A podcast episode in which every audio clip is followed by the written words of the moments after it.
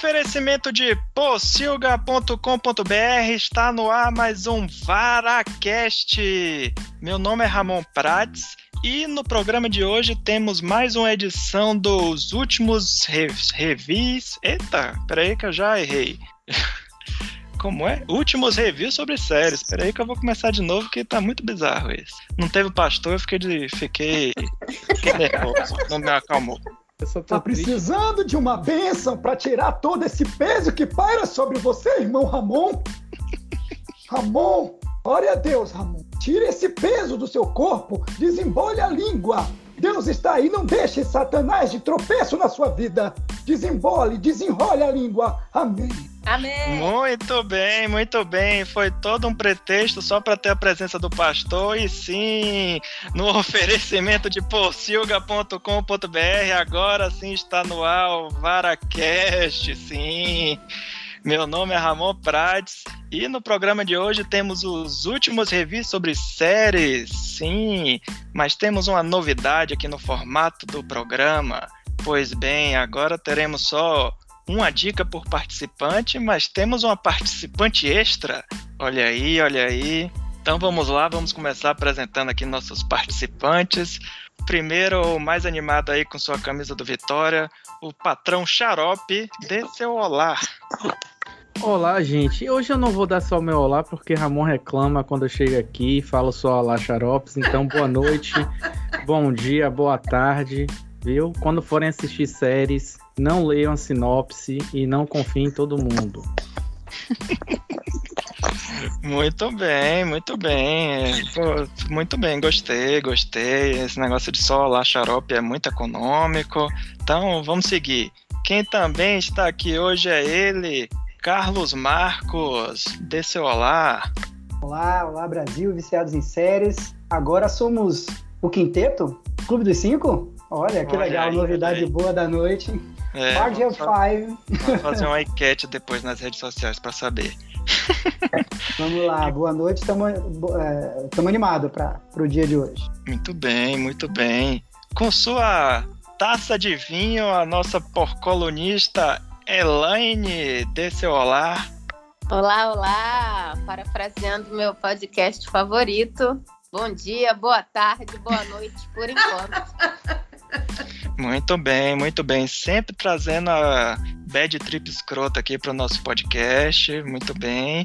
E quem está estreando aqui na, nesse, nessa parte de seriados é ela, também por colunista, Bianca. Dê seu olá. Olá, já sou um pouco antiga aí nos podcasts, estou estreando só nesse aqui agora, né? Já participei até de um Bives, né? Já, Tem já. Voice e tal, se quiserem ouvir aí outros episódios anteriores. E grande hoje eu tô. Performance musical, grande. Grande. Ai, que vexame! Então pronto, ó, no final do podcast vai ter que dar uma palhinha pra gente também. Ai, caralho. Ramon também reclama que eu sou econômica, eu não preparei nada como de costume para a minha apresentação, né? Eu nunca faço isso, assim como Xaropes. Não vou tentar inovar, vou seguir assim. Só vou te dar um spoiler, que eu estou muito eufórica hoje.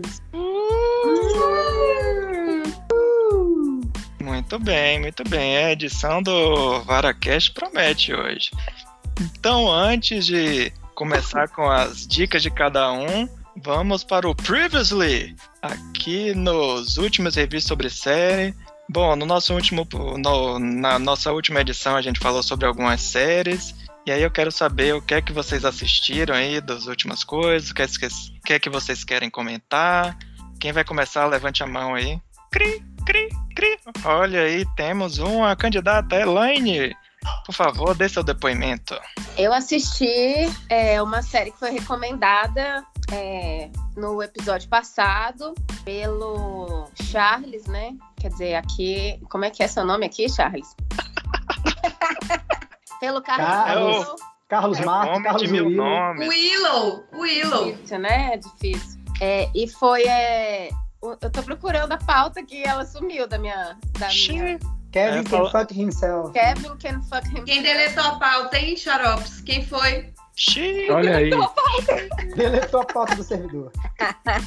Meu Deus. Então, É, Carlos Willow indicou Kevin Can Fuck Himself, que eu adorei a tradução que ele deu, que foi Kevin tem mais é que se fuder. E eu realmente acho que o Kevin tem mais é que se fuder mesmo. Eu gostei muito da, da série. Se eu não me engano, ela tem oito episódios. E, de fato, eu senti tudo aquilo que, que Charlie sentiu.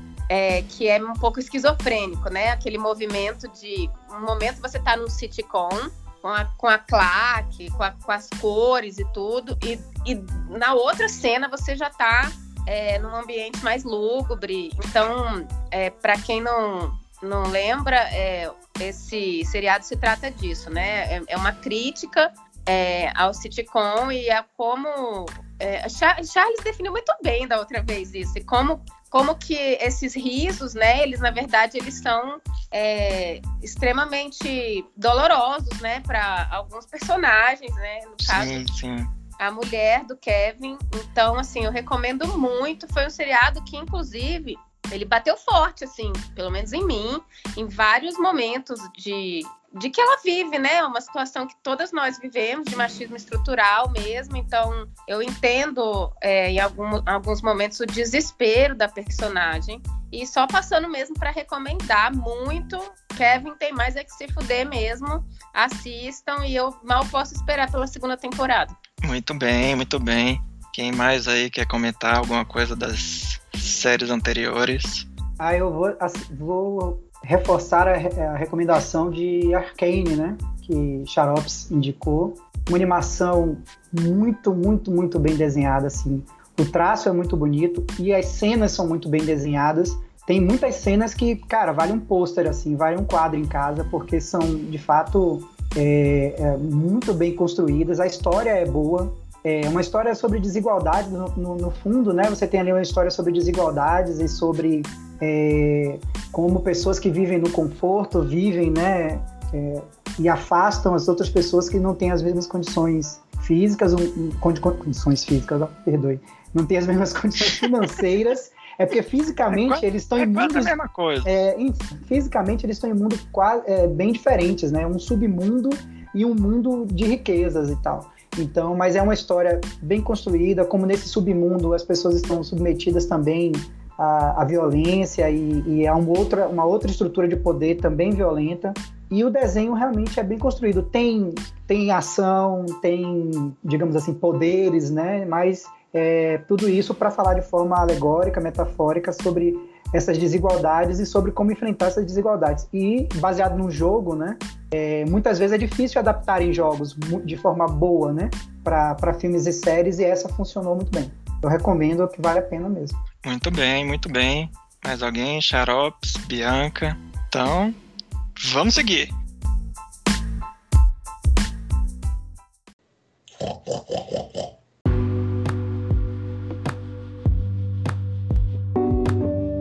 Então vamos começar aí nosso primeiro bloco aqui, nossa primeira indicação. Ele acabou de falar, mas vai falar de novo, assim. Carlos Marcos, por favor, comece aí com sua dica.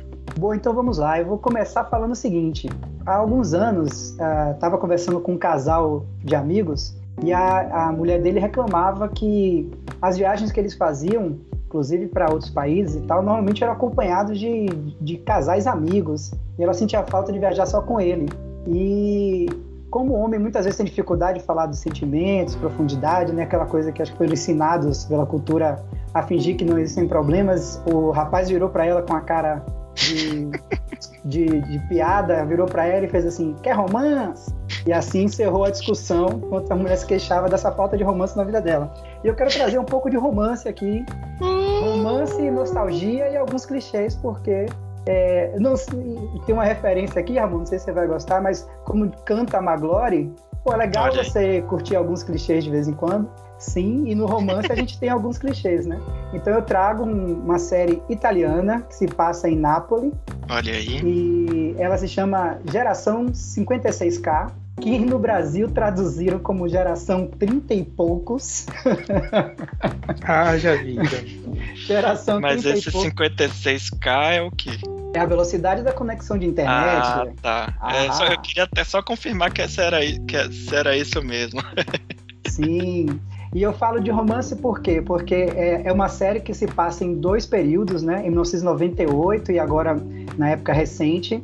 E ela fala dessa, desse grupo de pessoas, né? Que é, pessoas que eram crianças em 98, estavam conhecendo 98, estavam conhecendo a internet, é, internet de escada. Então, assim, são os meninos adolescentes descobrindo, inclusive, um, o mundo da. Diga. Tem um barulhinho, tem um. Claro, tem.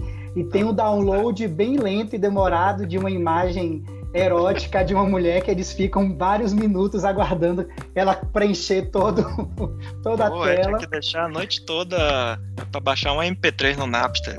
Era pois ótimo. é. Essa série tem muitas diferenças dos 90, é sensacional. Muitas. É muito legal por isso, e por isso que eu falo que ela tem nostalgia. E ao mesmo tempo ela vai falar ali de um relacionamento, né? Eu adoro o fato que a gente sai um pouco, né? A gente vê muita série americana e algumas europeias, e é muito legal você, mas é muito legal você ir para Itália e você ir para Itália não é uma grande cidade, né? Você está indo ali para Nápoles também para uma cidadezinha, para uma ilha pequena lá, acho que é, eu esqueci agora como é que como é o nome da cidade, que estava aqui na minha frente, que é Prochida, uma coisa assim o nome, esqueci, depois eu vou pesquisar aqui para ver se eu acho. E ela onde se é passa. Tá, onde é que está disponível essa série? Está disponível na Netflix, bem lembrado. Olha né? aí, olha aí. Muito bem. Na Netflix e ela se passa lá e na verdade assim no, no, no tempo atual é, a gente tá, a gente conhece Daniel com seus amigos é, e ele ele tá assim tentando é, ter uma namorada né ter um novo amor então usa os aplicativos atuais para isso e aí ele acaba tendo um encontro com uma mulher que ele acha que foi quem ele marcou no aplicativo e aí, enfim, essa é uma história de, de amor de Daniel com Matilde. É muito legal que a gente tem nomes assim, Daniel, Matilde, Inês são nomes latinos, então é bem legal também sair um pouco desse padrão. E aí é legal que a história realmente vai para o passado e vem para o futuro e vai mostrando a relação dessas pessoas, porque quase todos foram amigos de escola, ainda na, nessa, pequena, nessa pequena ilha. É, e é muito legal porque ao mesmo tempo, quando você vai para o passado, você, você vê como aquela, aquele lugar muito pequeno, pensa que é uma ilha da Bahia lá, né, é, de Nápoles, parece um mundo imenso, né? Parece um grande mundo ali, né? Você você se conecta com aquelas pessoas daquela sua área, aquilo parece um mundo muito grande. A menina da história, no passado, ela vai encontrar o pai numa outra cidade e é uma, uma, jornada muito longa, assim. Então, acho que eles trazem muito essa diferença de você viver hoje nesse mundo hiperconectado, em que tudo é muito próximo e rápido, e as pessoas têm planos assim, ah, eu tenho, um, eu acho que eu vou trabalhar em Paris, eu acho que eu vou receber uma proposta de trabalho em Paris, vou para lá, e tudo é muito dinâmico, sendo que no passado é tudo muito longe. Então, assim, o pai da menina, Matilde, ela, ele é ator, ele trabalha em outras cidades e é até para falar por telefone com o pai é muito difícil. Então, assim, é aquela sensação de abandono. Então, assim, o filme tem muita nostalgia porque ele traz esses meninos é, descobrindo a sexualidade na adolescência ali, tentando, conhecendo o mundo erótico da internet. Na velocidade 56K, né? Na velocidade 56K. Tem até uma coisa muito legal com fita cassete, porque tem um tráfico de, de cassete pornô. que... Cassete, olha aí de. Ah, é, é, fita, de cassete o quê? VHS, né? Cassete ah, eu tô viajando. Ah, fita VHS. Com cassete que a piada tava boa. Pô, não, não, não. Segue não. aí. fita VHS. É ele tá com cassete na cabeça, só pode. É, o cassete na cabeça. Aí, aí tá vendo? Não pode.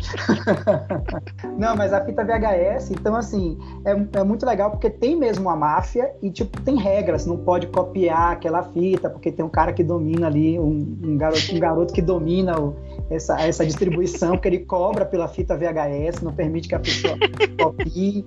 E aí, assim, é muito, é muito curioso. E aí você vai vendo a relação de Daniel e Matilde desde quando eles eram é, nessas pré-adolescentes, na verdade, e atualmente, né? E aí esse romance que, na verdade, você vendo qual é a parte do clichê, porque você vai torcer para eles dois ficarem juntos, como todo romance. Eles vão ter os desafios e os, e os obstáculos para isso, mas a série consegue trazer isso de uma forma leve, de uma forma que você é, gosta dos personagens, se interessa por eles, tem uma boa interação entre eles e a, a, parte nostálgica que mostra como eles se relacionavam no passado tem uma influência muito, muito interessante no presente também. Então quem procura assim uma série leve, romântica, com nostalgia e que é bem feita, não é assim nostalgia pela nostalgia, romance pelo romance. Eles conseguem fazer um roteiro bacana sobre isso não é genial, os diálogos mais geniais da humanidade, não é isso que está nem se propondo, nem procurando, né? Quem vai ver a série quando, por essa recomendação.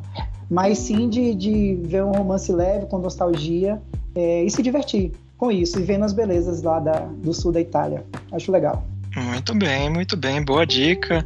Bianca, você também assistiu essa série? É, eu achei curiosa a indicação dele, porque eu assisti essa série quando ela estreou ano passado na Netflix e totalmente assim, não tinha nenhuma referência. É, eu não tava esperando nada, né? Fui assistir assim, ah, eu fui, eu juro para você que eu escolho e aí Emily Paris é uma dessas escolhas, escolho pelo cenário, tá? Eu queria ver porque Itália e tal, Justo, eu, é. Um vinho e mais é. motivo pra tomar vinho, vendo série, enfim. Aí, é um mas, bom assim, critério. É um bom critério, né? E aí eu me surpreendi, realmente ela é muito gostosa de ver. A gente ficou, a gente maratonou, eu e meu marido, assim, a gente maratonou a série no final de semana e é tipo uma sessão da tarde, é super gostosinho de ver. Muito bem, muito bem. Mais algum comentário?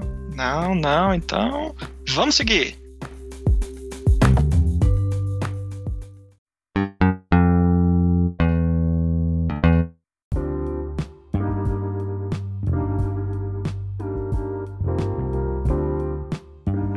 Nosso próxima dica, sim, ela, Elaine, pode começar aí a falar sobre sua indicação, por favor. Ah, então, hoje a minha indicação é uma série da Netflix que ela vai aí trazer terror e suspense. Para quem não sabe, para quem não sabe, eu adoro terror e suspense. Eu assisto tudo quanto é. Ontem, para vocês terem uma ideia, eu tava reassistindo Pânico 4. Não, boa. É, eu, eu vi no cinema com o Carlos Marcos, ah, aqui em Brasília. É. Tudo bem. Então, é, o nome da série é Arquivo 81. É, ela só tem oito episódios e o que eu achei mais interessante é porque é, eu assisti meio que nessa mesma vibe aí que a Bia assistiu é, essa série que Charles acabou de comentar, o 56, Geração 56K. Eu assisti assim, tava. Sabe como é que eu sou? Eu, o Netflix, a Netflix me recomenda, eu vou ver, né? É, ver. escrava do algoritmo. É, exatamente. Cadelinha da Netflix.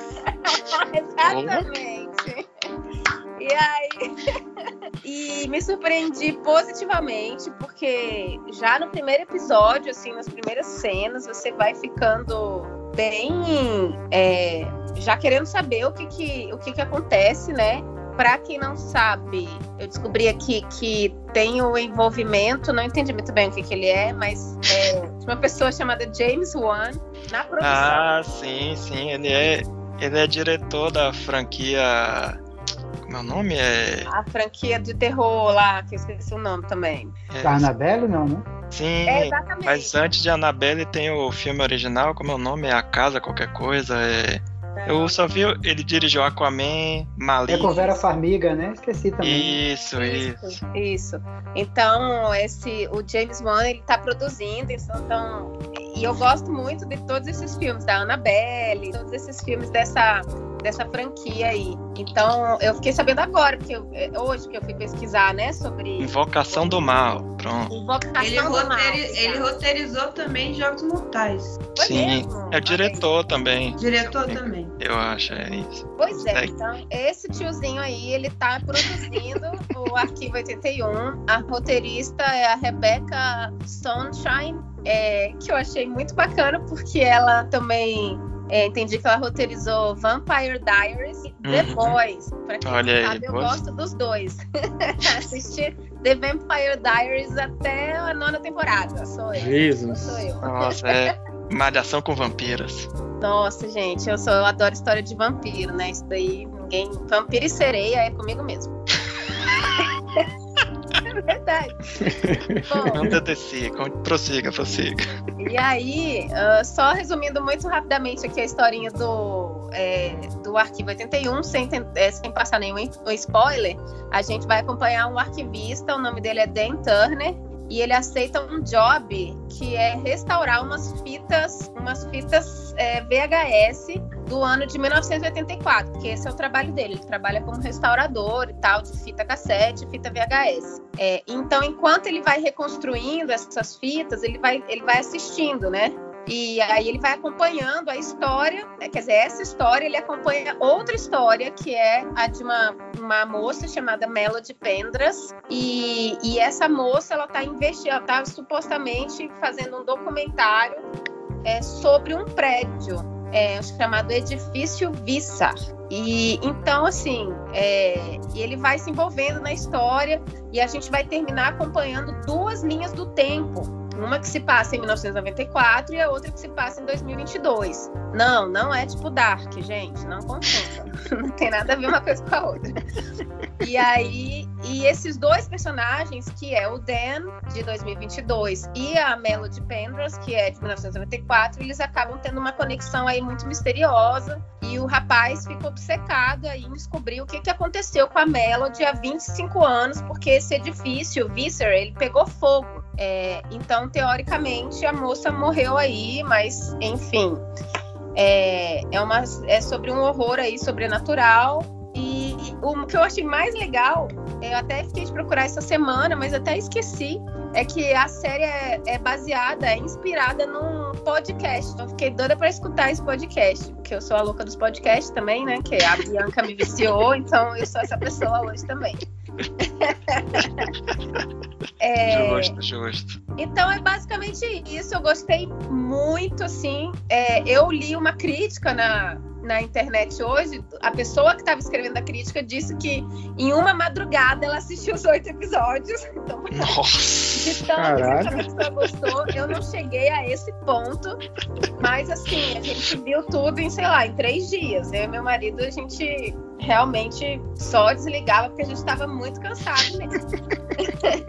e ele dá no finalzinho, assim, dá alguma coisa, talvez sinalizando que vai, é, é possa haver uma segunda temporada, me deixou bastante animada. Então, para quem gosta de suspense terror aí, eu recomendo bastante, viu? Tá valendo a pena. Muito bem, muito bem. É, eu cheguei a ver um hypezinho dessa série no, no Twitter, uma pessoa comentando alguma coisa que Acho que tem uma hora que o cara, além de fitas VHS, ele pega algum outro formato para digitalizar, e aí alguém até falou: ah, mas nesse ano, nessa época aí ainda não existia esse formato, mas é, aqueles mimimi faz, faz parte. Mas pelo que você falou aí, a série parece que mistura várias, vários elementos clássicos assim de, de filme de terror, até uma, uma coisa meio atividade paranormal, com com aquele outro estilo que é de é, found footage, footage, né? Quando você que quando pega um negócio que já foi filmado e aí você faz um documentário, como se fosse um documentário a respeito e tal.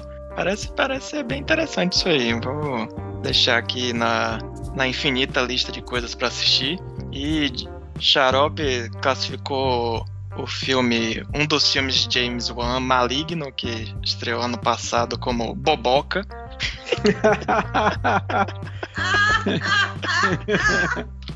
o melhor adjetivo. Mas... A gente tinha que substituir os bacons na possível por boboca. bobocas. É. Quantos, quantos bobocas? É. Me senti perdendo tempo de vida vendo esse filme. Mas é maligno, eu acho.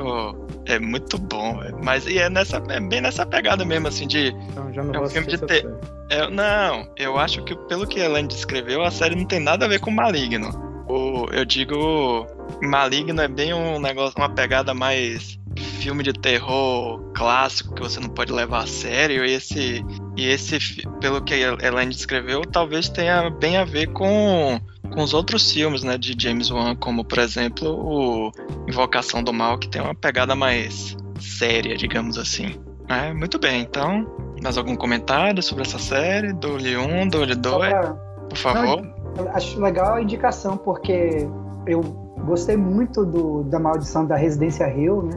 E os outros dois da sequência já não foram no mesmo nível, pelo menos para mim. Eu gostei muito do, do Maldição da Residência Rio e indicações de série de terror que realmente sejam bem feitas é interessante. Assim. Não que os dois seguintes, né? Bly Manor e o outro lá da meia-noite, da missa da meia-noite, sejam ruins. Eles são bons, mas eles é, não estão no é mesmo nível. Esse, o terceiro eu não assisti, não, o Missa da Meia-Noite, mas o, a outra, a maldição da outra mansão lá, eu, eu, eu gostei, mas é, a pegada é é bem diferente, digamos assim, do primeiro, né?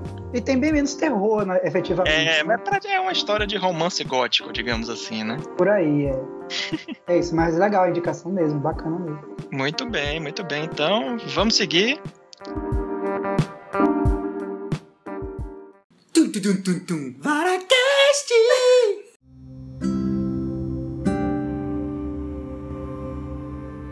O próximo aqui da pauta é ele, Xarops, que fez mistério, colocou na pauta uma série, mas vai ter um plot twist, ele vai falar sobre outra, então, Xarope.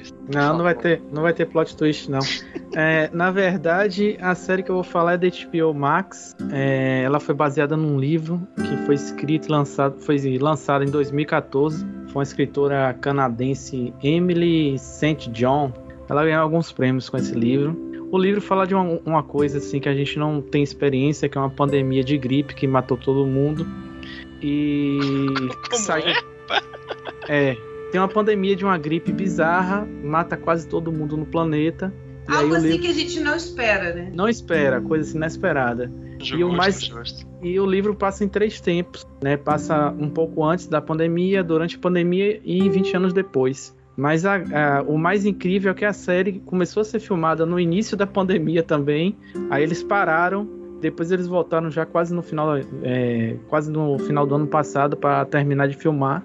E saiu agora pela HBO Max. A série se chama Estação 11, Station 11. É uma série pós-apocalíptica. Eu não tenho mais paciência para isso, mas eu resolvi dar uma chance. que tortura! É porque a série tem uma pegada bem diferente da, das outras séries pós-apocalípticas. É, primeiro que é uma série que começa assim com uma situação. Aposto que você diz isso para todas. Não, não, na verdade não. A, a, série começa com uma situação diferente porque é uma daquelas situações banais que um cara é, vai tentar ajudar uma, é, uma, criança que acontece um acidente num, num teatro, né, com, com um cara que até é Gael Garcia Bernal.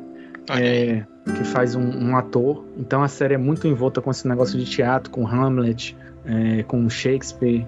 E através dessa coisa, assim, o cara só vai levar a guria para casa, né? Pra entregar até os pais, porque a guria acabou ficando sozinha.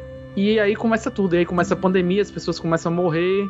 E aí pronto, e aí começa o, o, o, a história da série, que na verdade envolve ainda uma mulher que escreveu um tipo um HQ, e essa HQ vira tipo um. como se fosse uma bíblia, uma profecia, assim, que algumas pessoas seguem. E 20 anos no futuro, depois da pandemia, a gente vai seguir, na verdade, um, um grupo itinerante de teatro que fica circulando durante o, pelo país, né, por várias localidades durante o ano. Ele, ele vai, eles, eles fazem a volta dos que eles chamam a roda, né, e vão apresentando peças de teatro para as comunidades que estão vindo, que estão vivas ainda, né, pessoal que ainda está vivo. Então assim, é uma série pós-apocalíptica, mas não foca muito nessa questão de mortes, pessoas morrendo. Então assim, é mais nessa questão do teatro. Claro que tem tem uns esfaqueamentos, tem gente que morre ali e acolá, né? Final, né? É, senão não, senão Você não tá era... dizendo que o futuro do entretenimento são cirandeiros? Cirandeiros, exatamente. Cirandeiros. Olha isso. Um grupo teatral circense, a mulher compõe sinfonia, pessoas que fazem peças de Hamlet. Mas aí tem toda essa história. A história vai e volta muitas vezes no, no tempo, né?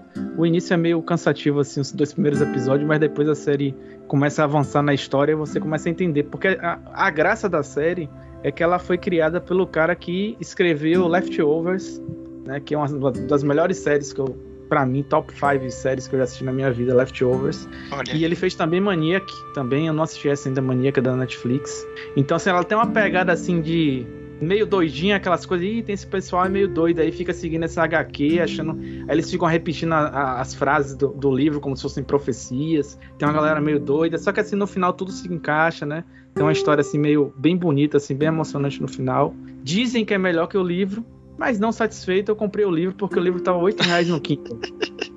comprei e vou ler em breve. Tem. Vai, ter review na Porciúga.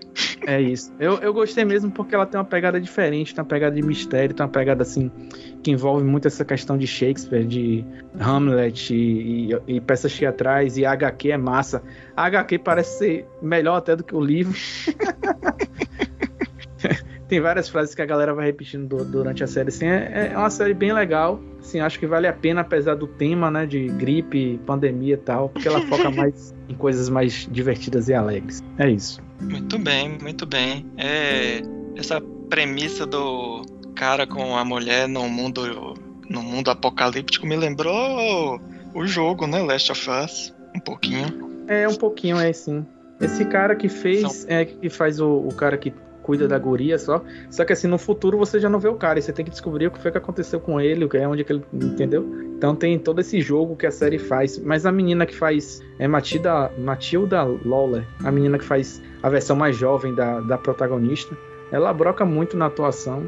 É, assim, uma série muito legal de se assistir. Apesar de, no início eu falei, rapaz, vocês vão ficar, me leva para esse lado de série doidinhas, de coisas de gente maluca, apocalipse. não tô afim disso. é um gênero novo, séries doidinhas sobre coisas malucas. É aquelas coisas, aqueles mistérios de gente doida, sabe? Tipo, quem assistiu Leftovers sabe. quem assistiu Leftovers sabe o que é mistério de gente doida. Se não assistiu, Boa, veja. boa definição. É, você falou que um dos criadores é o cara do, que criou a série Maniac, que é com Jonah Hill, né? E Emma Stone, é essa série? Eu lembro que. Acho que eu vi o primeiro episódio e. Né, não me interessei em seguir, não. Achei. Não. Não achei que É, valia a pena justamente, continuar. também não. eu também não, não gostei de Maniac. Comecei a ver e não terminei também. Mas Leftovers, top 5. Pode assistir. É, tá, tá, Muito boa também, recomendo altamente. tá na lista infinita de. Quem, quem sabe qualquer dia. Se eu continuar de home office, eu vou aproveitar aí o horário do almoço pra tirar atraso de várias séries.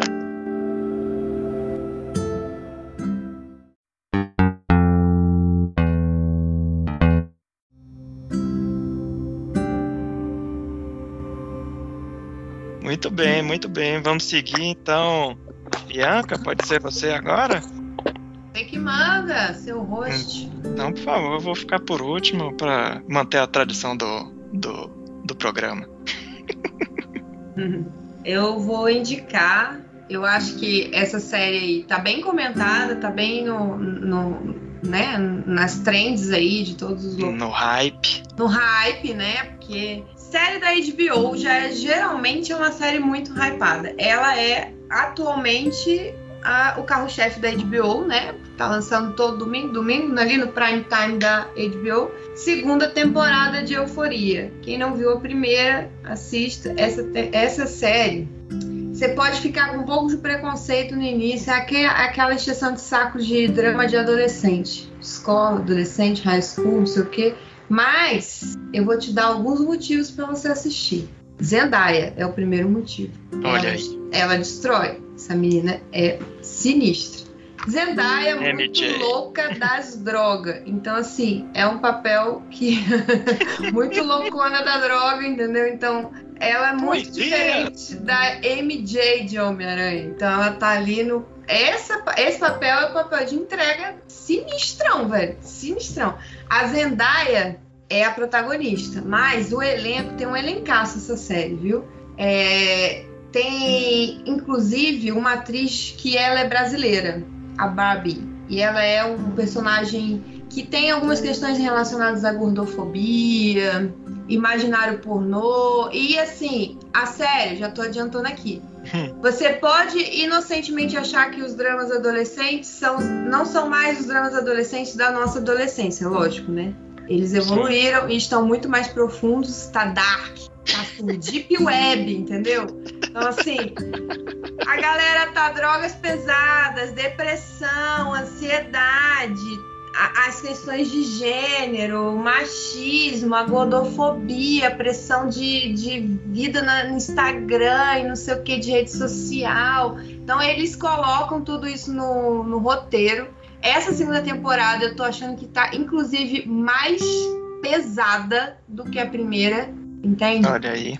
Então, assim, ela é uma série que, inclusive, ela ditou alguns, algumas modas, algumas tendências na, na primeira temporada relacionadas a, a maquiagem. O, o figurino é sensacional. Eles, assim, têm um, um, um apuro, um, um cuidado muito grande, assim, de, é, de, de retratar como que essa geração Z, né? Que é esses adolescentes aí agora. Não sei se nem se é geração Z, mas se é outro nome que já dá um alfa, talvez, não sei.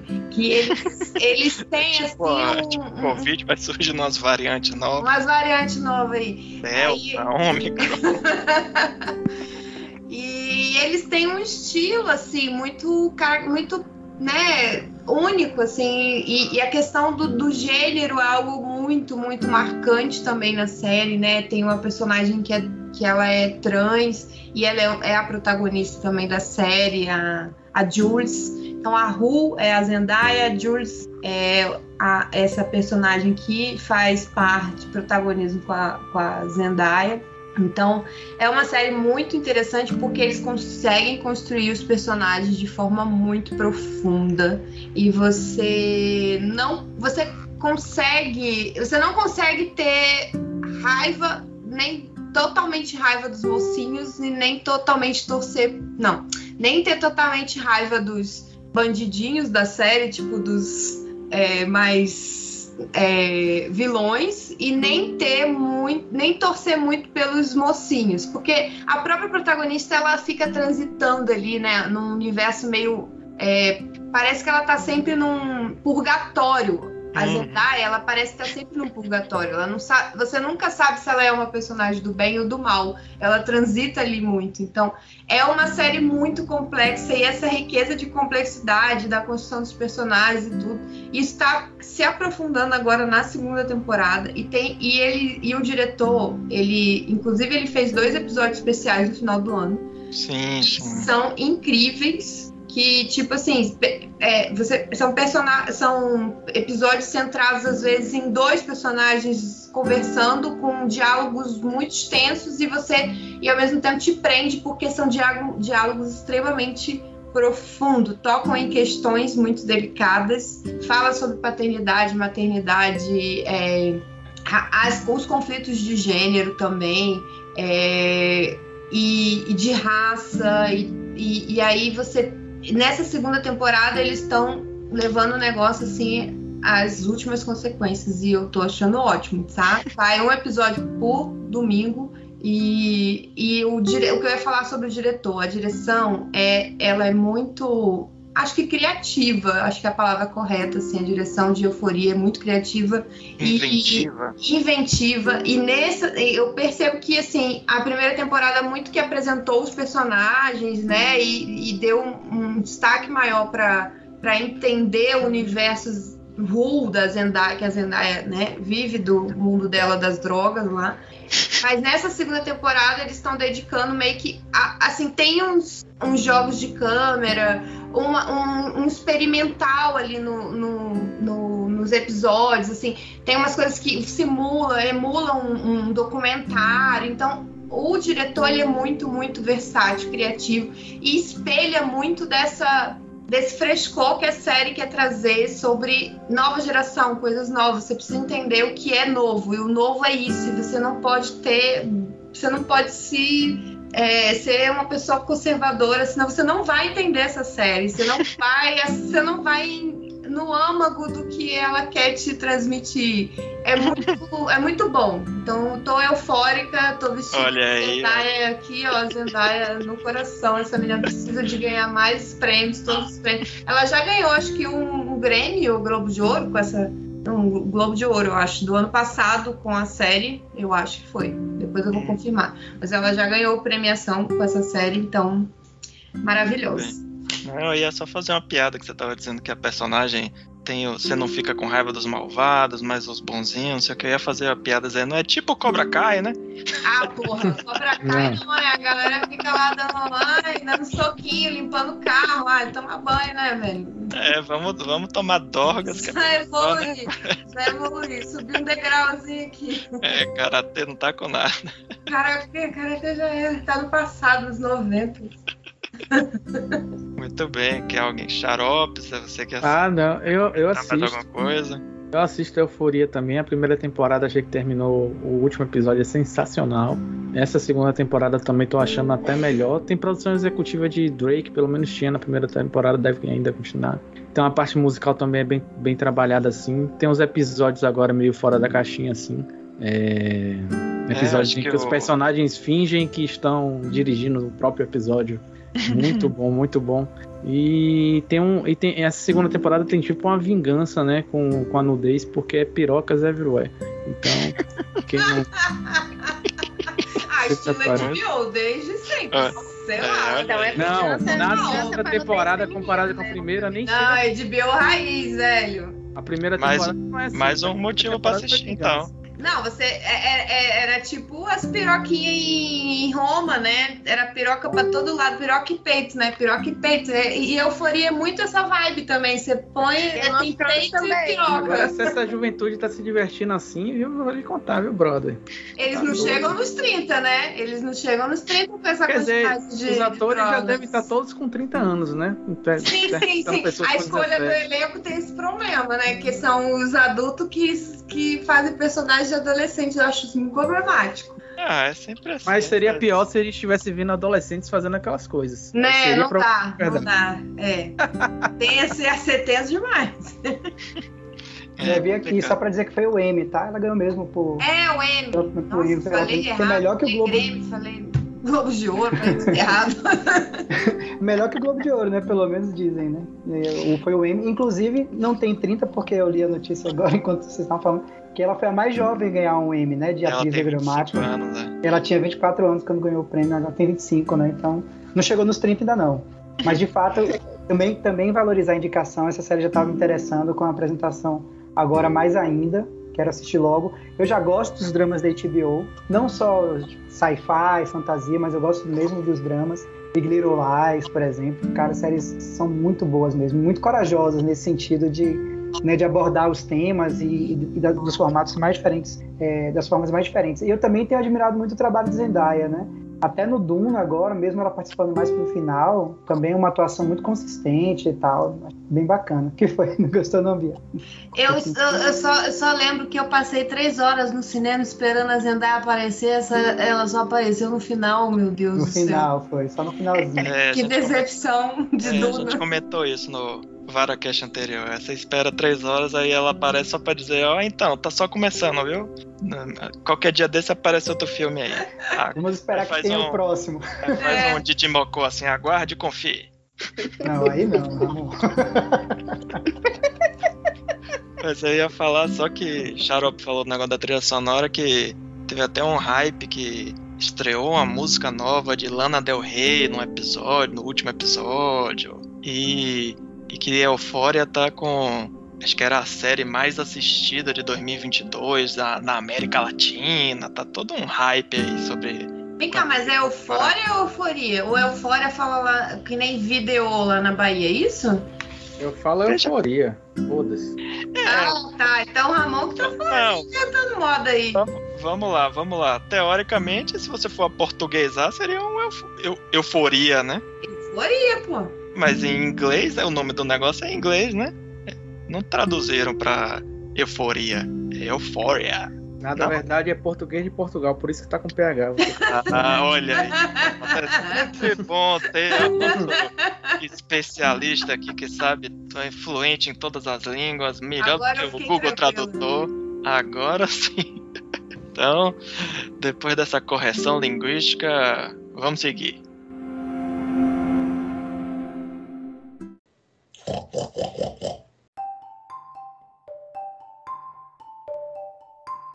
Então, de- depois de todas essas séries bad vibe, então a minha indicação tem que ser uma série mais good vibe. Então eu vou falar de uma série que virou queridinha do- nos últimos dois anos, mas eu só entrei no hype agora. É uma série chamada Ted Laço da, da Apple TV, ou Apple TV, não sei, TV Maçã, como vocês quiserem falar aí. Mas Nossa, seria bem melhor, viu, cara? é, TV Maçã. Até abrindo um parêntese cretino, eu tava assistindo um dia desses, na- até na HBO, um seriado da Turma da Mônica Jovem. Olha aí, um desenho animado. E aí os personagens usam uns, uns tablets, umas coisas, e em vez de ter uma maçã, tem uma, um abacaxi. Eu, olha aí, abacaxi. Só não sei se chamam de pineapple, né? Ninguém fala o nome da marca. Mas enfim, a série Ted Lasso é estrelada por Jason Sudeikis, que, olha, eu vou até entrar no, no clichê que ele era do Saturday Night Live, então todas as séries que eu indico sempre tem um cara do Saturday Night Live só pra irritar xaropes que acha que o Saturday Night Live é programa de stand-up comedy, mas não é xarope, é, é comédia. E você tá até aí usando sua camisa do Vitória e tem tudo a ver aí com a série. Assim, resumindo bem resumidamente a série, ela é a história de um cara que é técnico de futebol americano, que é contratado por um time de futebol de verdade na, na Inglaterra para treinar um time de futebol. E aí já começa com o absurdo que é isso, né? Tipo, como assim o cara que é técnico de futebol americano, o cara não sabe nada do, do esporte, não sabe as regras, não sabe nada, como é que esse negócio vai funcionar? Aí é que tá. É, o que é curioso, que eu depois eu nem sabia disso, depois que eu vi, quando eu. Depois que eu comecei a assistir a série, é que na verdade é inspirado no, numas chamadas de TV que foi feita pela NBC Sports, que era justamente esse personagem é, promovendo a Premier League, fazendo piada com sendo um cara que é americano, que teoricamente seria um, um americano indo treinar um time de futebol de verdade. Mas aí você pensa, pô, e aí, qual é a graça disso? Bom, primeiro o personagem, né, o Ted Lasso é fantástico, ele tem assim aquele cara que é extremamente otimista, que acha que mesmo quando dá tudo errado, vai dar certo. É um cara que tem um carisma assim enorme e o, a atuação do Jason Sudeikis é assim impressionante. É, é impossível você não sucumbir ao carisma de, de Ted Lasso. Tanto que eu comecei a assistir essa série agora, que recentemente, por causa do por causa da pandemia, do aumento aí da pandemia, me colocaram de volta no home office, então eu aproveitei o horário do almoço para assistir.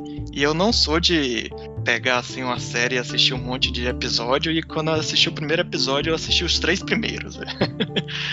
a primeira já tá na segunda temporada, a primeira temporada é os episódios têm 30 minutos, são 10 episódios. Aí na segunda temporada, como o negócio ganhou hype, virou virou modinha, aí a segunda temporada já tem 12 episódios e já tem uns episódios de 40 e poucos minutos e tal. Mas enfim, essa é a premissa assim do é, inicial, né? O técnico e tal. Mas aí tem as coisas que estão por detrás da série que são interessantes, que é o estudo dos personagens. Todos os personagens da série são, são geniais, porque assim, a série explora o técnico. Aí, na verdade, ele foi contratado pela dona do time, que é uma mulher que herdou o, o time de futebol do ex-marido, que traiu ela e aí eles se separaram. Aí ela quer, tipo, sabotar o time. Então, para sabotar o time, ela vai e contrata um cara que não sabe nada de futebol, justamente para o time se afundar no negócio. Só que, obviamente, né, vai ser difícil. Vamos ver, será que ela vai conseguir é, não cair no carisma, né, de Ted Laço, mas não, não estou falando romanticamente, antes que alguém se assuste, mas a série tem também romance, aí explora o, os jogadores, aí eu vou até depois pedir um pouco de consultoria futebolística, tanto para Carlos Marcos quanto para Xaropes, principalmente Carlos Marcos, que é especialista em futebol inglês, que é é interessante que na, no, nos times europeus, né, na Inglaterra talvez até seja um pouquinho mais isso, aí você, qualquer coisa você me corrige aí, viu, Carlos? Que tem muito jogador estrangeiro, então assim, mostra assim, tem jogador que é da Nigéria, de país da África, tem jogador que é da Bélgica, da Alemanha, da França, então é bom que também pega assim, explora esses personagens secundários. O que eu acho mais genial é que explora até tem os personagens vão num pub e aí tem os torcedores do time, e aí esses tem uns torcedores do time lá do pub e aí exploram esses personagens, sacou? É, é, é fascinante, assim, não tem como você não, não gostar dessa série. É assim, um feel. Tem o Feel Good Movie, essa aí é a Feel Good série. Apesar de que ela tem uma pegada de comédia, mas tem muito drama também. A segunda temporada tem uns episódios assim que se você conseguir terminar o episódio e não chorar, é porque você é. Até eu que me sempre me, me sacaneio dizendo que eu não tenho problemas em demonstrar meus sentimentos, pô, mas tem episódio que é Você não está morto por dentro, Ramon. Que coisa boa, bonita. É, é, é, como é que é? 70% cacau, Ramon? É, é xarope aí que é o, o baixo astral que fica querendo passar o amargor dele pra mim. Mas, Mas para vamos- dizer que, Ramon, só para complementar que de fa- a cultura do futebol inglês é um negócio muito forte mesmo. Do- dos caras que veem todos os jogos, aquela coisa que a gente vê no Brasil, mas é, também, mas lá é muito forte, porque primeiro é um país muito pequeno, né? Então tem isso E é onde pub e a de cada origem do país, do, do esporte é lá, né? Aham, é um. Sim, exato.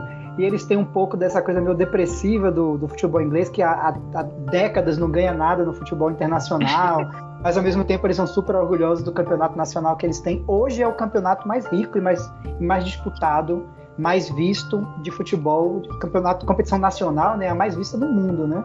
É Hum. o campeonato mais forte no mundo. Tem os melhores treinadores, como Pep Guardiola, Klopp, Sim, e sim. tem essa cultura do torcedor, do torcedor que vai no mesmo pub todo dia de jogo, ou vai em todos os jogos, pega o ônibus, vai com a turminha. Então, Sim, assim, sim. é É, né? você- É, você tem que assistir, porque assim, tem todas essas piadas, referências com futebol, mas ao mesmo tempo não tem nada a ver com futebol.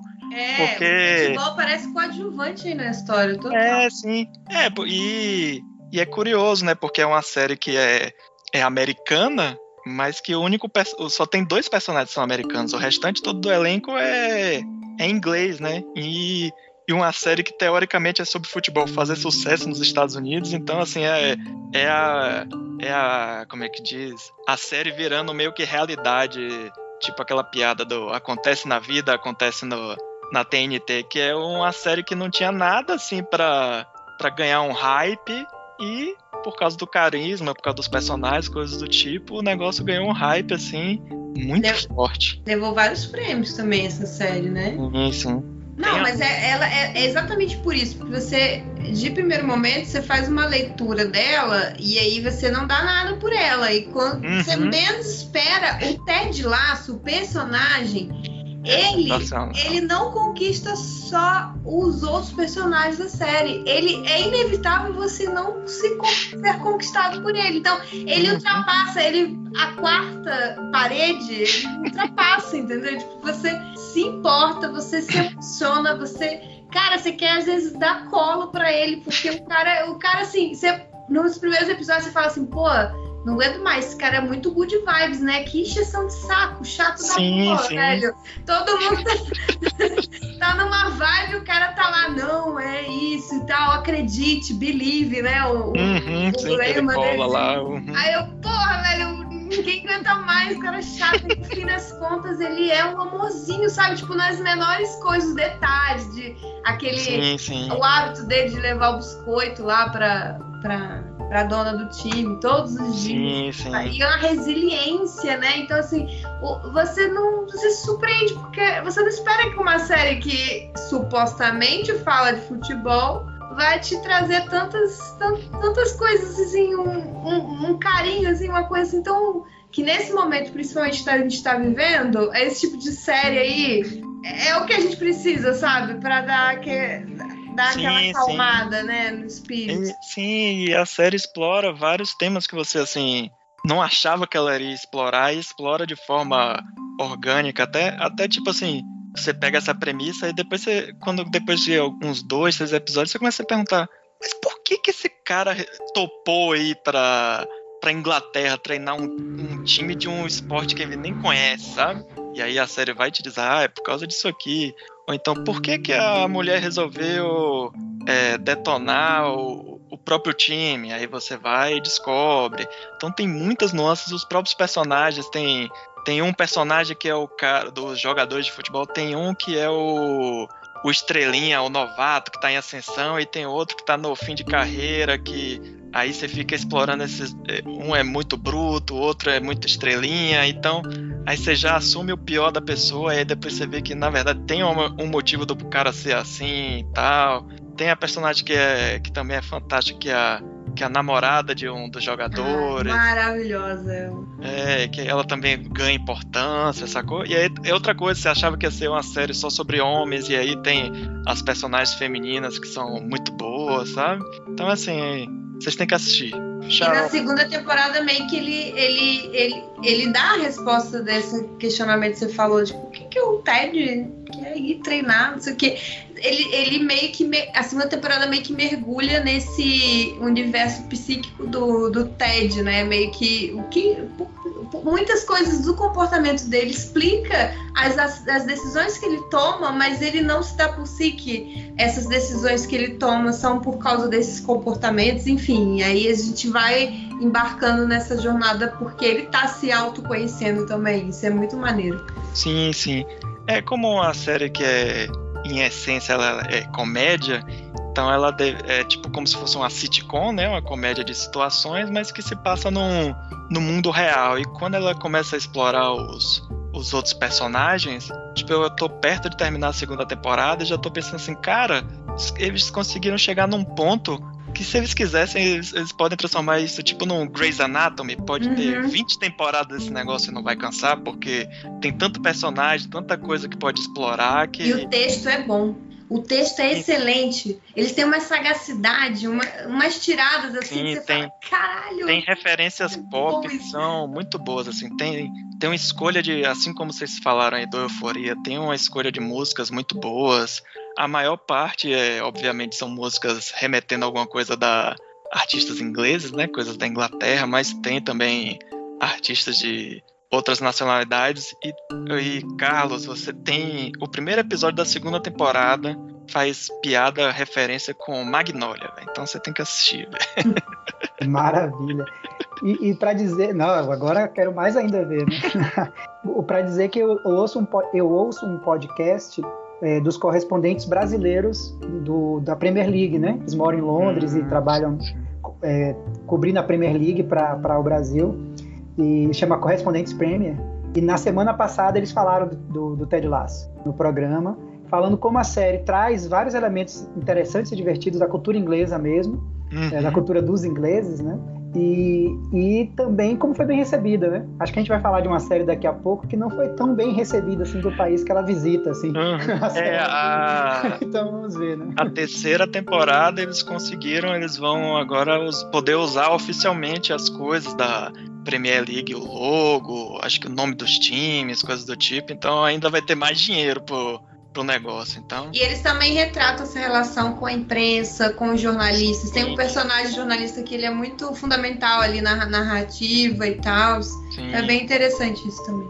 Tem a relação dele com o auxiliar técnico, que é o Coach Bird, Bird, sei lá como é que fala que inclusive na segunda temporada tem um episódio sobre esse cara que é, é tipo um uma um, viagem um de bottle, um bottle episode louca. É, é genial.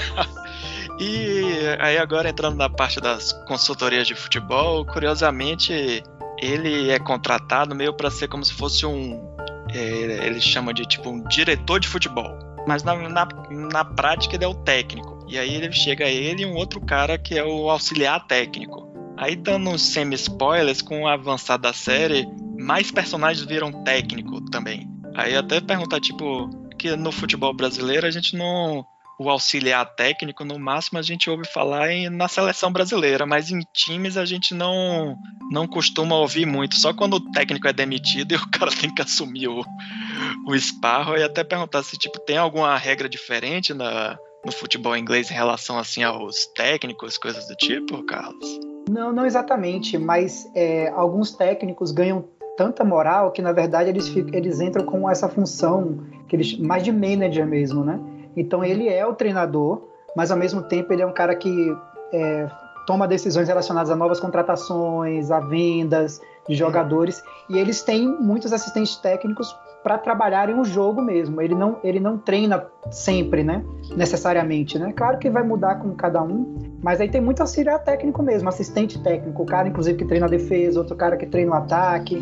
Ah, então, você então, acaba tem várias coisas que você me esclareceu que, que eu ficava achando, pô, mas isso não tem nada a ver com futebol brasileiro, mas enfim, o futebol inglês é, é. é Inclusive, aqui falta do... dinheiro. Falta dinheiro. é. Tem uma, tem uma figura em Manchester, que é o, foi o antigo treinador do Manchester, Manchester United, que é o Alex Ferguson, que ele passou décadas como manager desse time, como técnico desse time, e ele, inclusive, é Sir Alex Ferguson. Tamanha a influência dele na, na, na Inglaterra. Uhum. É, tem várias piadas com, com coisas de futebol que o, Laço não sabe as regras, né? Tipo, ele nunca não consegue entender o que é impedimento.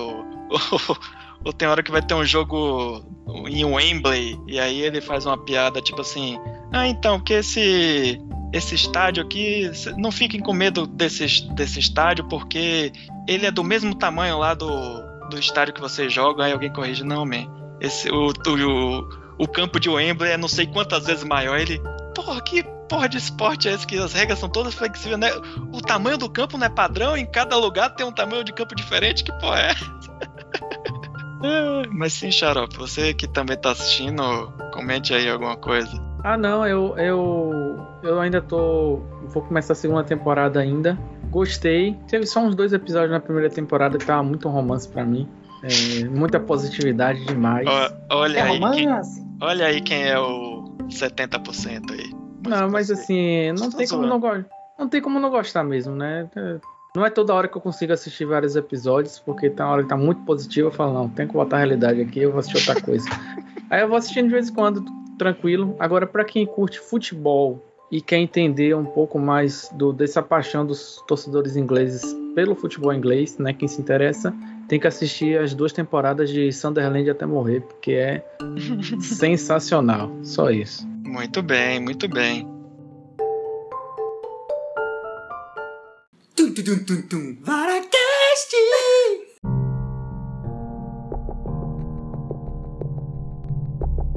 Então vamos chegando aqui no encerramento do Varacast e agora vai ser aquela parte assim para finalizar des- destilando ódio. Eu quero saber se vocês têm alguma série aí que vocês não recomendam. Quem vai começar aí? Quem tem? Elaine, por favor, você. Eu começo, eu começo, porque hoje eu, hoje eu tô na base do ódio aqui, tô virada no giraia já. Já sei que eu vou ser rebatida, mas tá tudo certo. É, a série que eu não, não vou indicar, que eu não indico, é a segunda tempora- temporada de Emily in Paris. É, eu até É. Paris, Elaine. É, é, não tem que ser Paris. Né? né? É, ou então, ou então fale é, Paris. Então tem que dizer Emily na Paris, né? Porque É. em Paris também não funciona. É, eu assisti a primeira temporada, assim, realmente não problematizei nada. Não, eu, eu acredito, inclusive, que seja talvez muito mais o meu momento do que a própria série. É, a segunda temporada me incomodou bastante mesmo. Não sei se é porque eles aumentaram um pouco mais, eles deram um, up aí nos estereótipos, porque na primeira temporada eu falei, ah, é uma Paris estereotipada, um francês estereotipado, uma francesa estereotipada, uma americana estereotipada. E aí você releva e tal e tudo, mas na segunda temporada eu, eu- eu- algo ali me incomodou mais ainda. é, acho que talvez, é, como eu disse, talvez seja muito mais o meu momento do que a própria série. Mas é, no final realmente me incomodou muito a questão dela ficar nesse num, num triângulo amoroso que pra mim não faz o menor sentido, assim, tipo, não, não faz não, não, faz não não chega nem a ser uma problemática, porque enfim, né? A menina foi lá pra trabalhar e, e aí eu comecei a ficar com muita raiva de que ela tem um puta emprego, né? Seja uma, uma, uma pessoa que tem bastante talento e meio que fica focando nas picuinhas. E eu, ai meu Deus, será que a gente não tá ajudando a reforçar essa merda, né? De, de ficar é, se preocupando com, em vez da mulher estar tá ali preocupando na- com a sua carreira e tudo, ela tá preocupada com boy lixo que não, que não decide, não caga nem sai da moita. Acho que foi isso que me incomodou mesmo, assim. Eu cheguei a comparar ela na primeira temporada com Bridgerton. Bridgerton, é. Que é, eu achei sensacional, que realmente é o entretenimento pelo entretenimento. É, e aí eu devorei também. pr- Primeira temporada, tô ansiosíssima pela segunda temporada de Bridgerton, mas a segunda de Emily, de fato, por esses motivos que eu citei, e alguma coisa que eu também já acho que é mais interna. A coisa interna aí é que você tá andando muito na pocilga agora e tá ficando amarga com essa galera. Tô, tô já tô 50% cacau, né? Deve ser. É Começa isso, é assim, isso. depois piora. Não, assim, eu até concordo com o que a Elaine falou. Realmente a série poderia ter outra visão, né? Poderia aproveitar. Só que eu, eu não sei, eu acho que a série realmente não tá se importando em fazer essas coisas. É, desde o início é só uma série boboca mesmo. Para você bobocas? se divertir. Quantos bobocas? Eu acho que três é, bobocas. Três, Ela só tem um né? problema. Né? É, o, é, o, é o trio aí, né? É o... Só tem um problema na série que é aquela visão americana de trabalho, né? que eles ficam fazendo brincadeira com o fato de o francês falar que não trabalha no final de semana e eles, ó, oh, que absurdo! Você vai perder uma oportunidade de trabalho porque você não quer trabalhar no final de semana? E eles repetem então, essa piada várias vezes. É, tá sem graça, eles estão repetindo a é, piada. Isso, né? isso é uma cultura bizarra americana, né? Como já diria o grande filósofo, quem trabalha workaholic, workaholic é só um otário que trabalha demais. É, é... Então, assim, só isso. Não é fora isso, assim, é uma série, a segunda temporada. Se você for comparar com a primeira, não que a primeira seja boa, mas se você for comparar com a, primeira, com a, a segunda é bem ruim mesmo. Mas assim, pra mim era o que eu tava querendo ver. Aquelas besteiras, aí eu vou na cozinha, foda-se, não tem que dar pause. Você segue sua vida, olha o celular. É, é Carlos que, que assiste tinha, eu ficava brincando dizendo que eu tinha Mas o que a Elaine era... falou, tudo que ela falou, ela tem razão, sim. Mas é, depende da visão que você vai assistir, né? É, eu ficava brincando dizendo que eu tinha séries para assistir durante o almoço, mas ele tem série que ele assiste quando tá lavando prato. Olha aí. Eu falei, o nome disso é podcast, jovem. Não é série, não. É também lavando prato, eu vou ouvir podcast. É, é eu também. É, eu, ah, queria dizer, eu queria dizer, Elaine, que você deu o exemplo de Bridgerton. Mas Bridgerton, eu acho que ela já nasceu com uma, uma proposta. Não pode ser que ela estava implícito ali, mas ela estava com uma proposta de ser uma série de época que colocava personagens, é, representatividade de personagens mais colocados do que era naquele momento ali. Mas, assim, se permitiu fazer uma. É, dar uma revisada na história ali para colocar representatividade. Eu acho que ela já nasceu. Uma releitura. Mas é uma releitura ali, ressignificar. Eu acho que ela já nasceu com esse propósito implícito. Emily em Paris sempre foi um propósito descompromissado com qualquer coisa. É você. De alienar. Alienar. Você entendeu? Se você for parar pra pensar, eu acho, particularmente, eu discordo de você. Eu acho que a primeira temporada tá muito mais cheia de estereótipos sobre o parisiense do que essa segunda. Me incomodou, como o Xarops falou, a questão de eles tentarem ali fazer o contraponto em relação ao modelo de trabalho americano, modelo de trabalho parisiense, aquilo ali ficou forçadaço mas em geral, eu tô assistindo para ver, para ver os looks, para ver as festas, o povo, o povo rico, como é que ele se diverte, entendeu? Tipo assim. Aquela menina cantando, que é massa. A menina cantando é massa demais, velho. Tem umas dancinhas no TikTok que ela faz, tem umas dancinhas. Eu fico vendo, eu me acaba. Aquela menina mas, dança pra caramba, mas canta mas muito. Mas não tem mas não tem pirocas e peitos, né? Porque é não tem pirocas e peitos, né? Uma pena. Mas também não queria ver, porque a Emily não é tão bonita assim, né, gente? Mas eu gostei que botou no Triângulo Amoroso, bota quatro, bota cinco, Emily tem que comer todo mundo nesta porra. E se Olha tiver aí. cinco temporadas, seis, Emily, Emily causando em, em Paris com cinco, seis é cada... milhões, tipo, foda-se, eu quero ver. Indo pra festa, pro baile, botando mil looks caríssimos. Quem sabe não sai um Emily Emily na Holanda, alguma coisa assim, aí. De repente, é. drogas.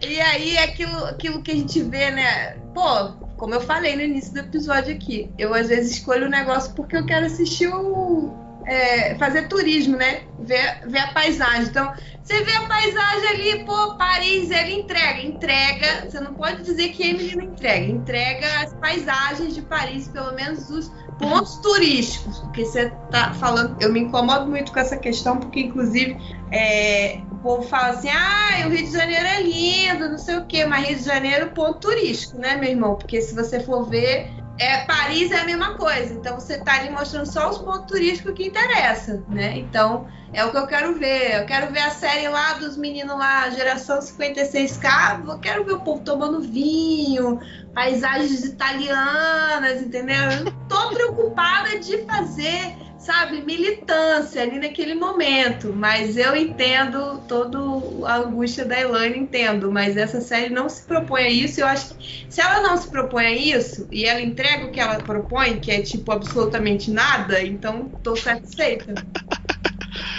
Prometeu, zero, prometeu zero bobocas, entregou três bobocas. Entendeu? É isso, Olha, é isso aí, não acrescenta nada, mas também não diminui. É, é o famoso jogo da soma zero aí. Aí você vê o primeiro episódio e você fala assim, nossa, horrível. Mas eu quero assistir, odiei, vou continuar. Igual é isso a próxima que eu vou, eu vou gongar, a próxima que eu vou, vou criticar aí. Mas, eu acho sim. que dá para fazer umas críticas. É, quer falar primeiro, Ramon? Não, eu ia só dizer pra Bianca que você tem que assistir então o filme de Las Von Trier, que é Ninfomaníaca. Que é justamente sobre isso aí que você tá querendo, que é uma Já ouvi falar, mas nunca assisti esse filme, mas entendi, entendi, entendi o que você captei a sua mensagem. É, o que é justamente a história de uma mulher que, como o próprio nome diz, é viciada em sexo. Então é contando as aventuras sexuais dela. E aí tem até pontos que entram em comum com aquele filme lá com a filha perdida que que tem um momento que ela tem um filho e ela decide que ela não quer cuidar da criança e, e segue adiante. E aí depois alguém fala, é, se fosse um filme sobre o homem, não tinha nada demais, mas como é um filme sobre a mulher, então é super problemático, porque justamente a mulher não pode fazer esse tipo de coisa, só o homem, sacou? Mas, virou enfim. um filme, né? Tanto é, é que virou um filme. É, tipo isso, mas prossiga aí, Carlos. É que eu acho que dá para problematizar em cima das coisas que ela promete e faz mais ou menos também, assim. É, eu entendo todo o charme, é, eu assisto aqui com, com, com Raquel, minha esposa, e é muito charmoso mesmo. Você vê o pessoal pulando de café em café, de ponto turístico em ponto turístico, você fica assim: meu Deus, quero viajar, quero ir a Paris. Então ela vai para Saint-Tropez. Né? É, vai soltando. Você quer ir para Saint-Tropez também, curtir e tudo mais. Então é, é de fato é muito charmoso e, e, e, você vai assistindo a série mesmo. Você vai reclamando de umas coisas e continua assistindo, né? É, eu acho que eles, eles tentam enganar um pouco a gente, eles tentam aliviar um pouco essa temporada para os franceses, de certa forma, do estereótipo que eles causaram na primeira temporada. E para isso eles trazem vários americanos também estereotipados, né? A própria chefona que chega, que não para de comer, se intrometer, ser deselegante o tempo todo. É, duas empresas que chegam para fazer anúncios de seus produtos também completamente deslocados da realidade é, chutando balde, em vários termos ridículos de desconhecimento da, da, cultura francesa e tudo mais. Então eu acho que eles tentam contra, eles tentam balancear a forma como os franceses foram vistos, trazendo também americanos é, estereotipados assim. Acho né? que é então, é para dizer assim, a gente a gente está fazendo caricato, mas a gente está fazendo caricato com todo mundo, todo né? mundo, né? Exatamente. O próprio Al, aí eu vou, eu vou concordar com a Elaine, por exemplo, o próprio Alf é um, é um cara, é um boy, boy lixo também, sinceramente, assim, porque ele é um cara muito bizarrinho, assim, pra Emily gostar. E como a série é um pouco mais leve, do tipo assim, cara, ele, aquele cara pelo menos não me convenceu, assim, como um, um bom parceiro para ela, assim. E, é, mas eu acho o cara um bom ator, já diferente do Gabriel. Eu acho o ator do Gabriel bem ruizinho. Eu acho que ele é pouco expressivo, ele só fica fazendo aquela cara de choro. Eu sei que o personagem dele é meio sonso e que tá ali para aproveitar que sobrar para ele, né? Mas ele também não se assume, ele não assume nada, fica tudo dependendo da Emily resolver se ela quer o cara ou não. Então ele tá ali disfarçado. Mas eu acho o ator fraco, o ator que faz Gabriel. E dentro do que eles estão entregando, eu acho as variações da personagem Camila esquisitas, assim. Ela é uma mulher forte, de repente ela é uma mulher que só quer ter o cara para ela, aí ela tá, enfim, não quero dar muitos, mas tem uma hora que parece assim que ela é super independente, tem uma outra hora que é, já não é tanto, e aí tem uma questão dela com Emily que vai e volta, que para mim se resolveu de uma forma muito estranha ali, por mais que não tenha sido sincera aquela resolução, sem dar spoiler, mas ficou estranho para mim aquela uma mudança que ela tem de comportamento durante a série. Então eu acho que tem esses problemas. Agora, é fato que a gente vai relevando e vai assistindo aquela coisa e, e, e gostando. Eu acho muito divertido o personagem de Luke. Acho muito divertido. Acho um cara super assim da, da da filosofia de viver a vida enquanto a vida tá rolando, aquela coisa de curtir, o, viver o presente, viver o momento e ser sincero com as coisas que, que ele tá sentindo, assim. E eu acho que é um francês bacana. Eu acho que ele não foi. Tem um estereótipo? Tem, mas pelo menos é, é, é, é bem vivido, assim. Eu acho, acho muito legal. Eu tenho um certo problema também com. É, para encerrar aqui, porque pra gente é passado que a Emily é uma profissional muito competente, né? E eu, eu acho muito ruim algumas coisas que ela faz, assim, como profissional, assim, sabe? Não, eu, eu, acho desleixado, de verdade, eu acho desleixado, assim, me parece Falou aí seu, seu lado chefia, né? O lado marketing aqui, eu acho desleixado. Ela faz parcerias entre as empresas e já vai botando tudo aquilo nas redes sociais sem nenhum compromisso com os... Com, Vamos denunciar, com... ela não mostra o marketing real. mas, mas, eu acho que dentro da série ela não é tão boa quanto a série diz, assim. Inclusive porque ela fotografa e filma com aquela mão tremendo e as fotos saem lindas, que pelo amor de Deus, gente, dá não. não dá não, ela sai ali com o celular para um lado e para o outro. Os melhores vídeos do, do Instagram não dá, não dá. Sendo um pouco chato aqui. Muito bem, muito bem. Assim que é bom, tá vendo aí? Já tá todo mundo na pegada do ódio. Quando é pra falar mal aí da série, aí todo mundo se empolga. A gente pode fazer um podcast só sobre Emily Paris, então. Mas sim, pra finalizar, diga aí, Bianca, qual é a outra série que você não recomenda aí para pros ouvintes?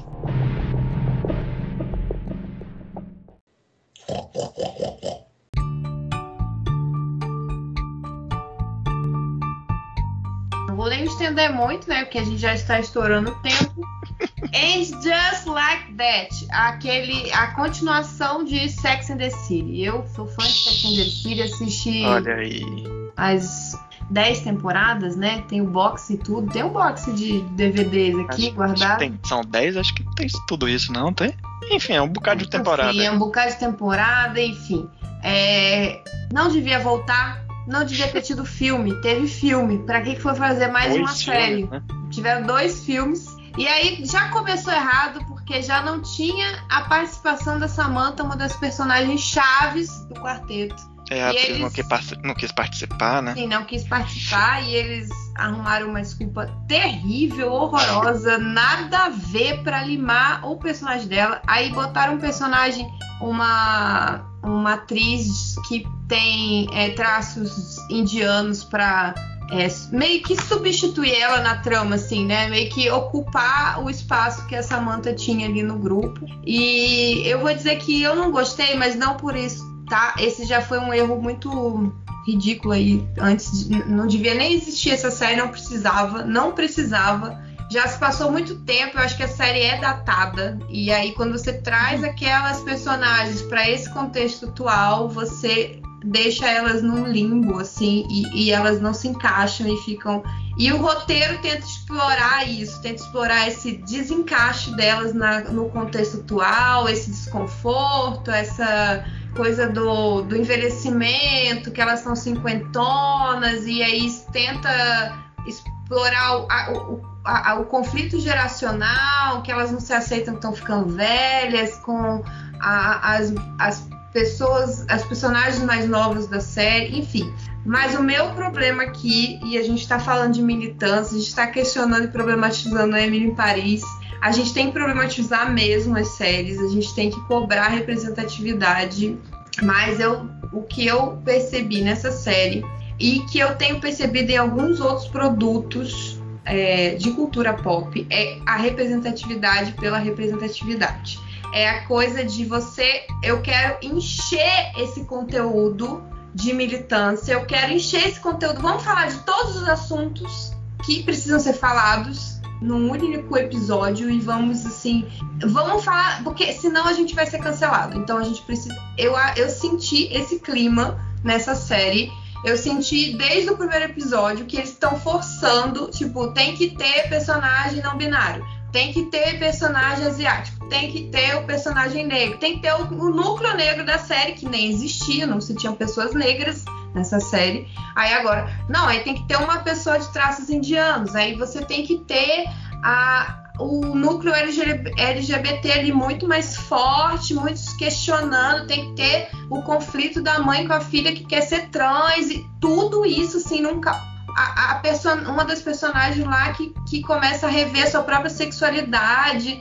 Não tô falando que isso é, não sei, eu acho que é ok e é muito oportuno, mas eu achei que a série foi over ao usar todos esses temas e não consegue se aprofundar em nenhum e fica uma coisa bem jogada e muito muito questionável até assim até que ponto essa representatividade esses temas e esses debates que a série que queria que, que naquela época em que ela foi famosa a série Sex and the City estava é, no auge era uma série que trazia questões relacionadas das mulheres com a sua própria sexualidade, enfim ela foi vanguarda nisso, ela teve a sua, o seu momento, ela explorou muito bem esses temas naquele momento e agora parece que a série se cobra de ser isso nesse momento, só que ela não é, ela foi aquilo e aí tenta se encaixar no hoje e fica uma coisa totalmente desconectada.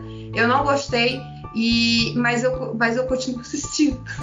Eu confesso. Hoje eu assisti mais dois episódios. Teve também um negócio. Porque agora eu vou assistir até o fim, que nem falam lá, né? Vou segurar na piroca até o fim, porque, né? Eu gostava dessa merda. Eu quero ver como é que vai ser o desfecho agora.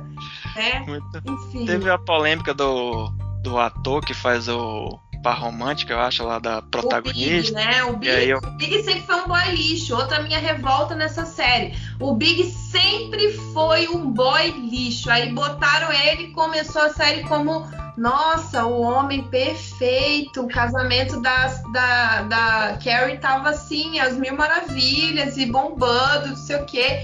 E aí, nossa, o plot twist já não, mas teve a polêmica que o cara, acho que foi acusado, o ator foi acusado de assédio, sei lá o que, aí tiraram da série, aí fizeram qualquer coisa lá pra limar não, o cara da série. Tiraram ele da série, né? Então por isso que eu tô falando que tem esse plot twist já de início, porque já teve toda essa, essa problemática e então por isso reforça mais ainda isso, esse, essa, esse sentimento que eu tive de que a série é covarde, parece que eles estão com medo de serem cancelados, entendeu?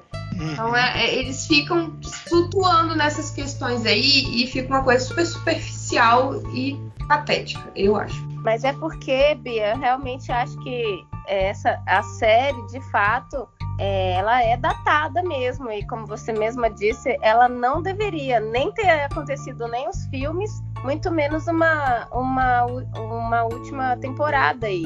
Porque é, é, é muito difícil mesmo você ver é, quatro, quantas são? Quatro mulheres ultra mega privilegiadas, né? Uhum. É, brancas, então assim, hétero, e vê-las nesse, nesse mundo aí que a gente é, naquela época costumava ter uma outra visão, né? E a gente foi amadurecendo junto. E a série ficou lá atrás, né? A série não amadurece, ela é aquilo que ela é. A, os, as pessoas que acompanharam a série, a gente, com, com sorte, com muita fé, a gente amadureceu. Então, eu realmente eu vi a propaganda da série, ah, vai sair, vai sair aquela polêmica, será que vai ser bom? Será que vai... Eu confesso que eu nem me animei, porque é, de fato rolou esse sentimento de, cara, essa série ela vai me incomodar, porque um monte de gente privilegiada reclamando de, de sabe que Deus o quê? Eu não tô preparada para isso assim agora. É, é, eu já fiz a piada dizendo que a série já me já me incomodava na época porque eu não tinha eu não tinha psicológico para aguentar uma série que eram quatro mulheres que moram em Nova York que reclamavam: Ah, mas em Nova York não tem nada para fazer. Tipo, não, eu não tenho psicológico pra assistir um negócio desse, não. Não dá, não. É too much pra mim. Mas, Carlos, você tinha feito uns comentários lá no Twitter, favor. Foi. É, dizer que assim, eu não. A, a, série clássica, vamos chamar assim, né? Eu não assisti todos os episódios, não acompanhei, assim. Mas assisti muitos episódios e eu achava legal, achava divertido, gostava. Já os filmes depois achei fracos, os filmes, né? Era o Emily em Paris da época, né? é por aí. Mas é porque quem olha para o passado vê muito como uma coisa, vou colocar esse termo, é, de empoderamento feminino mesmo, né? Da, da, da, da coisa delas terem a independência e se afirmarem na sexualidade delas, né? Então, assim, é, então tinha esse, tinha esse momento, né?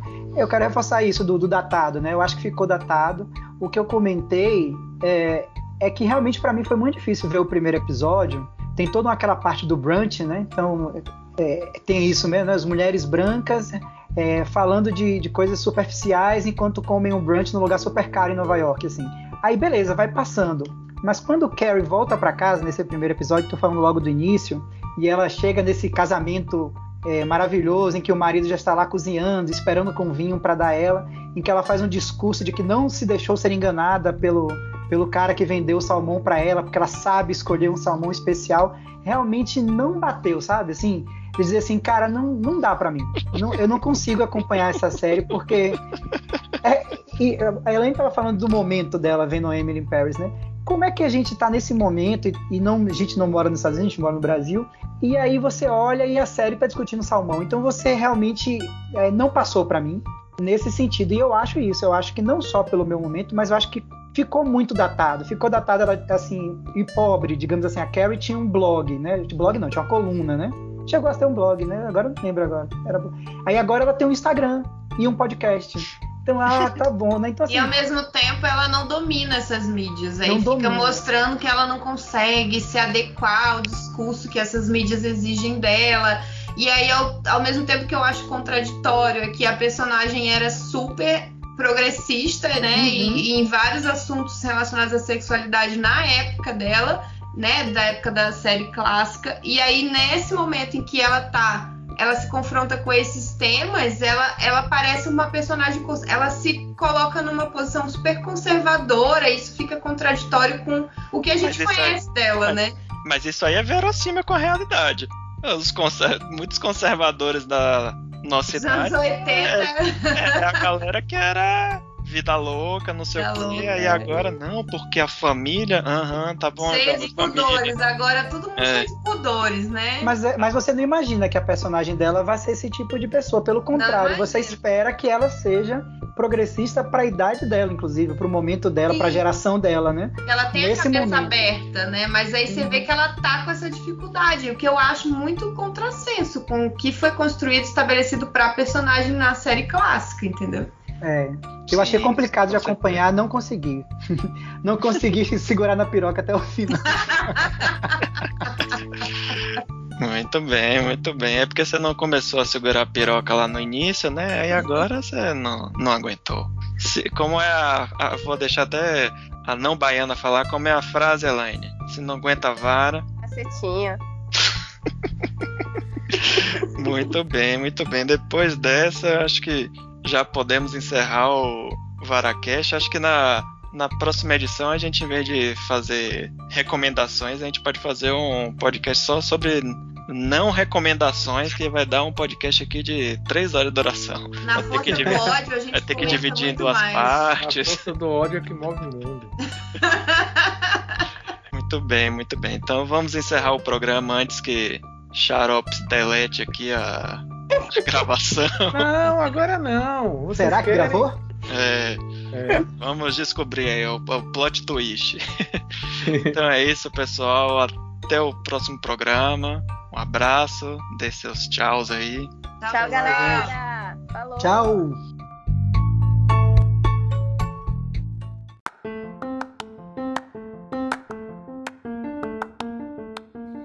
Paracast é um oferecimento da rede Possilga de podcasts. O nosso site é o possilga.com.br. Nossas redes sociais, Twitter, Instagram e Facebook estão como The Possilga, T-H-E Possilga. Nosso e-mail é o contato arroba possilga.com.br. Ouça também nossos outros podcasts como Suco de Umbives e o Radiola Torresmo Drops. Por último, e não menos importante, não se assustem e tenham calma. Vara está para porcos, assim como a está para lobos.